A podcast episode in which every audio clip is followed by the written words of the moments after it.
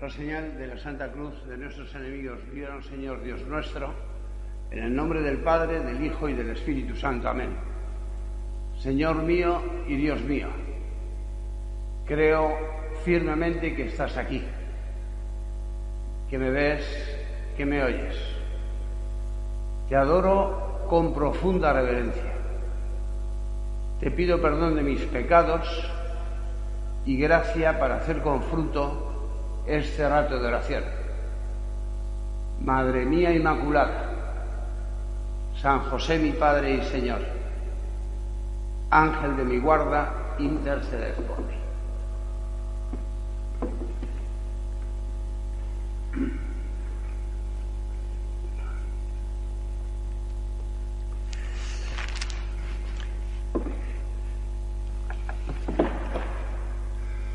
Hoy Ahí a mi izquierda veréis que aparece una webcam en directo en la crista donde reposan los restos mortales de Monseñor Álvaro del Portillo.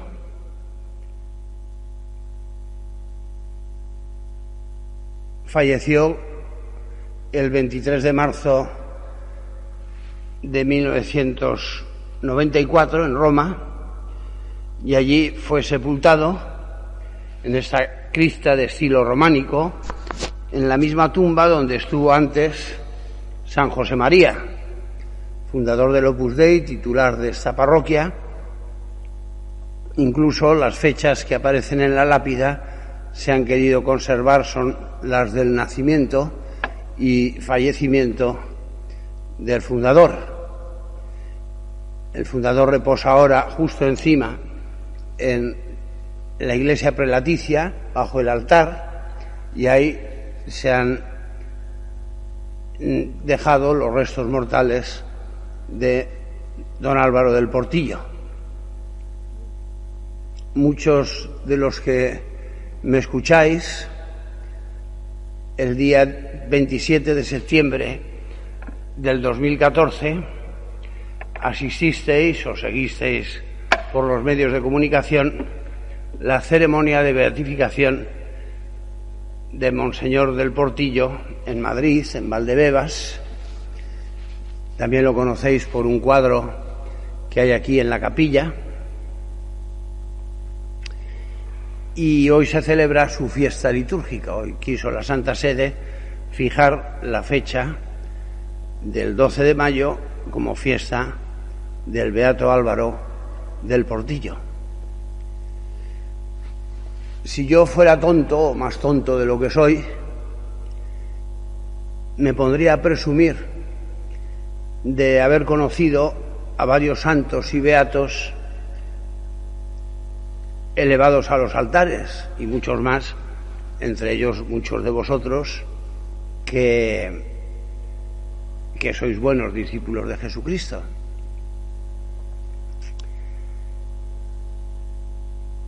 Al menos presumiría de haberlos visto de cerca, muy de cerca, a San Juan XXIII, a San Pablo VI, a San Juan Pablo II, a este más, lógicamente. Tuve más ocasiones. O a la Beata Guadalupe, Ortiz de Landazuri, que celebraremos pronto su fiesta y además hablaremos de ella pronto. Y además era profesora del Instituto de Madrid donde yo estudiaba el bachillerato. Pero así, de cerca, de cerca, porque yo vivía bajo su mismo techo, éramos bastantes personas, no, no es que tuviera una cercanía tremenda, tanto en Roma como en algunos viajes en Pamplona, pues conocí al titular de esta parroquia, San José María, y a su sucesor al frente del Opus Dei, el obispo y ahora beato Álvaro del Portillo. Como no soy tan tonto, más que presumir, con algo de sonrojo, doy gracias a Dios por esa, digamos, coincidencia y pido al Señor perdón por no haber aprovechado mejor su paso por mi vida. Y le pido también que no me lo tenga especialmente en cuenta. ¿Qué podría deciros de don Álvaro? Por lo primero de todo, una petición al Señor, poniendo como intercesor en el día de hoy al Beato Álvaro. El prelado del Opus Dei, Monseñor Fernando de Caris, o Caris, acaba de escribir pidiendo que secundemos al Santo Padre para que creyentes de todas las religiones se unan espiritualmente en una jornada de oración el próximo día 14, pasado mañana, jueves, una jornada de oración, de ayuno y obras de caridad para implorar a Dios que ayude a la humanidad a superar el coronavirus. Y ya que hablamos del Papa, el Beato Álvaro, con su rica personalidad de ingeniero, de caminos, ayudante de obras públicas, teólogo, jurista, con unas dotes muy excepcionales de gobierno, uno de sus rasgos más definidos fue su fidelidad al Papa, fuera quien fuera. Trató a todos los que he nombrado antes y también a Pío XII y a Benedicto XVI, claro. Le disgustaba enormemente cuando alguien hablaba, por ejemplo, del Papa Boitigua, porque siempre hay ahí un exceso de humanización y a veces de distanciamiento del sucesor de Pedro. Igual que le disgustaría ahora probablemente escuchar que alguno llama a Francisco Papa Bergoglio. El Papa es el Papa. Y estamos haciendo oración y le pedimos al Señor que esto sea así siempre para nosotros y se lo podemos pedir mientras eh, dirigimos la, la mirada a ese sepulcro. El Papa es siempre el Papa.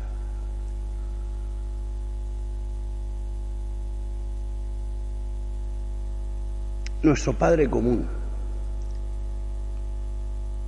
Nos resulte uno más simpático que otro, más cercano, más amable, más profundo, es siempre el sucesor de Pedro. Y ubi Petrus, se dice en latín, ubi Petrus, donde está Pedro, ibi ecclesia. Donde está Pedro está la iglesia. Y donde no está Pedro, no está la iglesia. O está la iglesia herida. Y esto no por los factores humanos de quien sea en ese momento el romano pontífice, sino por, por el deseo de nuestro Señor Jesucristo. Si esto no lo entendiéramos, no iríamos bien. Y como hay críticas, hay lenguas sueltas,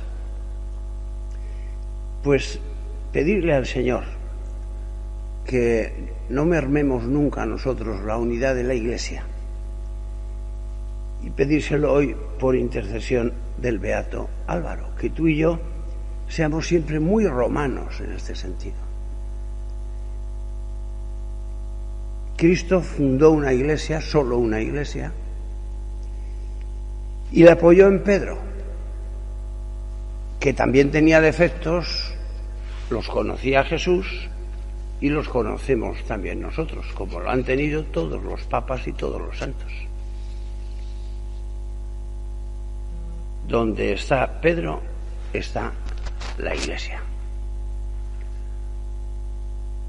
Otro rasgo definitivo, solo hablaré de dos cosas. De la personalidad de don Álvaro del Portillo era su serenidad, su paz. Esto lo destacaba muchísima gente, la paz. Yo recuerdo especialmente una conversación con él, yo creo que fue en 1985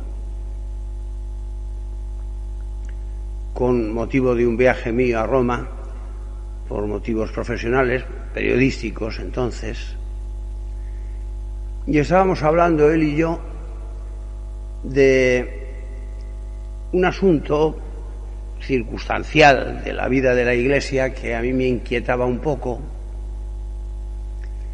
y también de un asunto personal, profesional, que me inquietaba también. Y mientras hablábamos, sobre todo con las pocas cosas que él me dijo, unas cuantas, yo noté algo que ha notado más gente, como que me venía una ola de paz, de serenidad, de seguridad, de tranquilidad que nunca me había pasado, nunca lo había experimentado. ¿Y por qué os cuento esto? Os lo cuento porque en las circunstancias que atravesamos estamos viviendo momentos que nos vendría bien pedirle al Beato Álvaro que nos alcance la paz para nuestras almas. Porque tenemos, Señor, bastantes contrariedades, tú lo sabes. El número de fallecimientos, amigos nuestros, familiares nuestros, conciudadanos, gente por el mundo,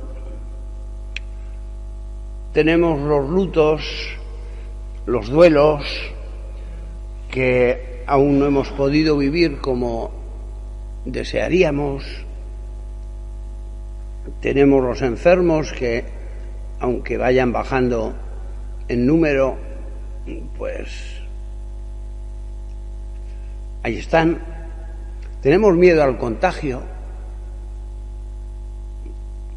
miedo que podemos usarlo para el bien, para ser responsables, pero en fin, un cierto miedo.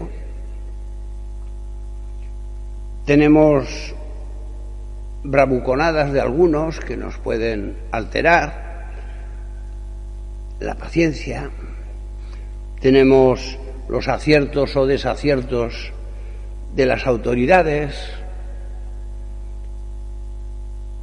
tenemos esto seguro, los, las consecuencias económicas y laborales, la penuria económica que atravesaremos, sin duda. Tenemos el confinamiento, del que ya estamos un poco cansaditos porque vamos para 60 días. Y el teletrabajo con los niños por medio. y añadid lo que queráis ocasiones todas ellas de unirnos a la cruz del Señor, pero pero también de pedirle al Señor esas virtudes que, conforman la paz.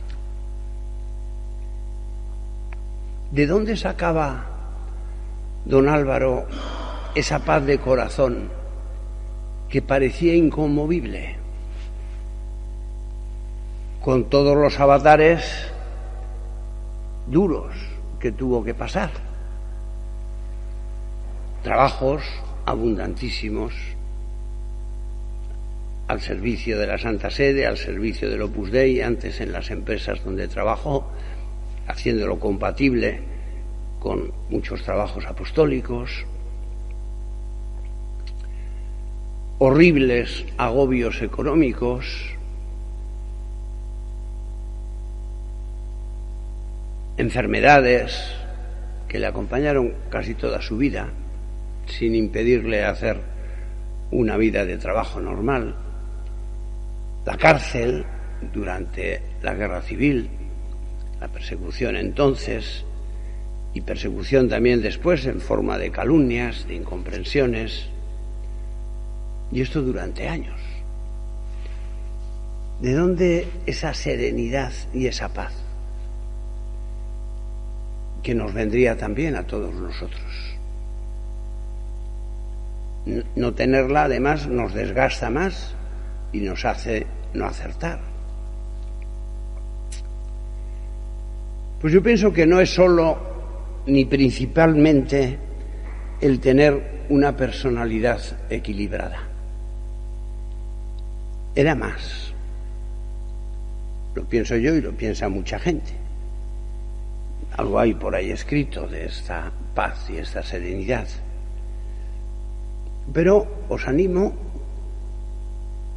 a que no miremos a la gente santa como unos modelos admirables, sino como intercesores para pedirle a Dios que mejoremos en esto. Nos, nos va en ello pues bastante de la alegría de la vida. ¿De dónde salía esa paz? Pues seguro que de diversas cosas, pero de diversas fuentes. Pero algunas están muy claras. La paz de saberse de verdad hijo querido de Dios. De estar en los brazos amorosos y fuertes de su Padre Dios.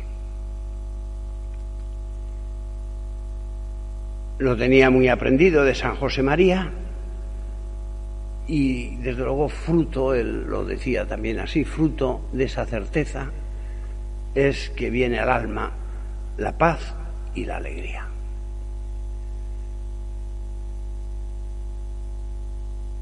Otro apoyo firme para esa serenidad es la humildad.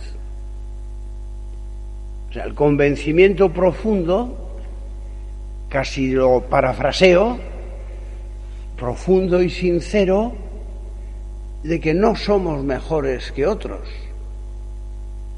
que los demás.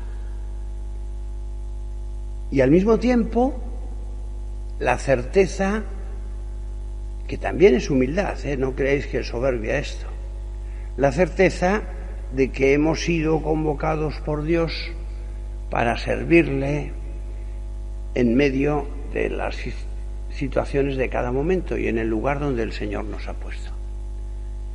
No estamos en ese lugar, pues porque ahí nos ha dejado la vida. Estamos en ese lugar porque el Señor nos ha puesto ahí para, para servirle y servir a los demás.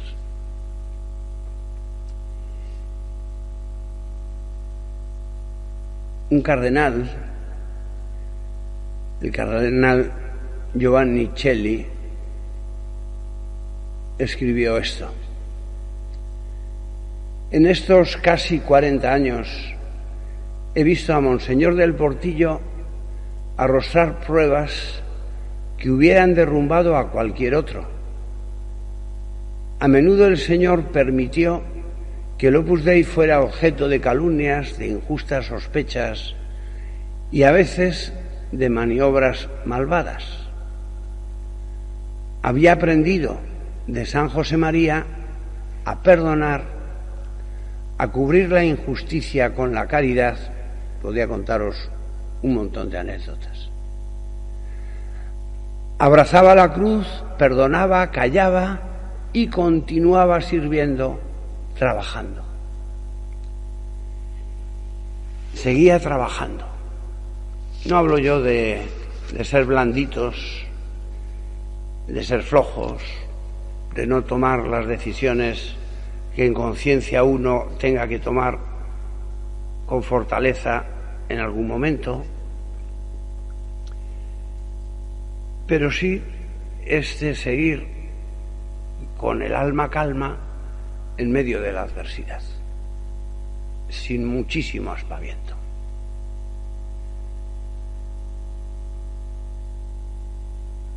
Os animaría por estas circunstancias también que atravesamos a que le pidamos al Señor, por intercesión de don Álvaro,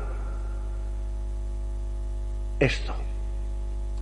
Dios mío, líbrame del rencor, de pensar, hablar o actuar movido por el resentimiento. Y si alguna vez me doy cuenta de que esos sentimientos enturbian mi corazón, llévame a hacer una buena confesión para alcanzar en ese sacramento de la misericordia la paz del perdón de Dios. Estas son palabras del Beato.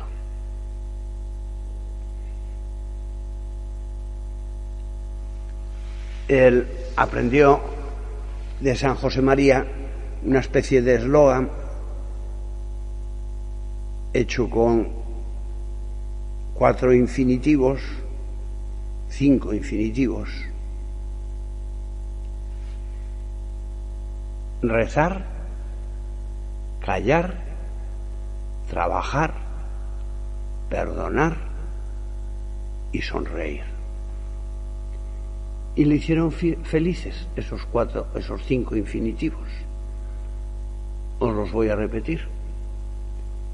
Rezar, callar, trabajar, perdonar y sonreír. Bueno, podríamos hablar de muchas otras, muchos otros rasgos de la personalidad de este hombre de Dios, de su lealtad, de su fidelidad, de su amor a la Virgen.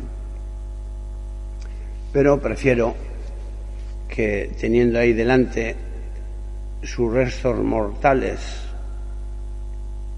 en esa crista, acudamos a su intercesión todos juntos mientras yo rezo en voz alta la oración que ha aprobado la Iglesia para acudir a don Álvaro. Dios Padre misericordioso, que concediste al Beato Álvaro, obispo, la gracia de ser, con la ayuda de Santa María, pastor ejemplar en el servicio a la Iglesia y fidelísimo hijo y sucesor de San José María, fundador del Opus Dei. Haz que yo sepa también responder con fidelidad a las exigencias de la vocación cristiana, convirtiendo todos los momentos y circunstancias de mi vida en ocasión de amarte y de servir al reino de Jesucristo.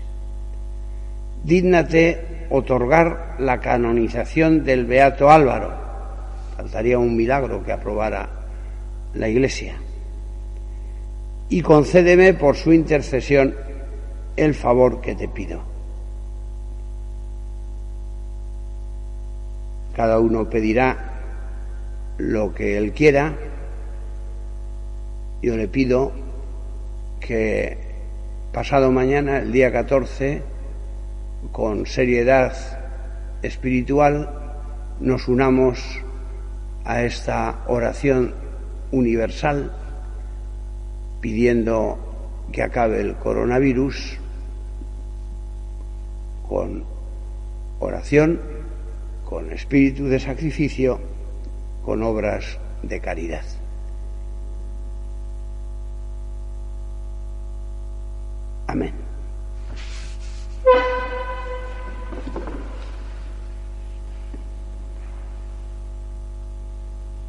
Doy gracias, Dios mío, por los buenos propósitos, afectos e inspiraciones que me has comunicado en esta meditación. Te pido ayuda para ponerlos por obra. Madre mía Inmaculada, San José, mi Padre y Señor, Ángel de mi guarda, intercedes por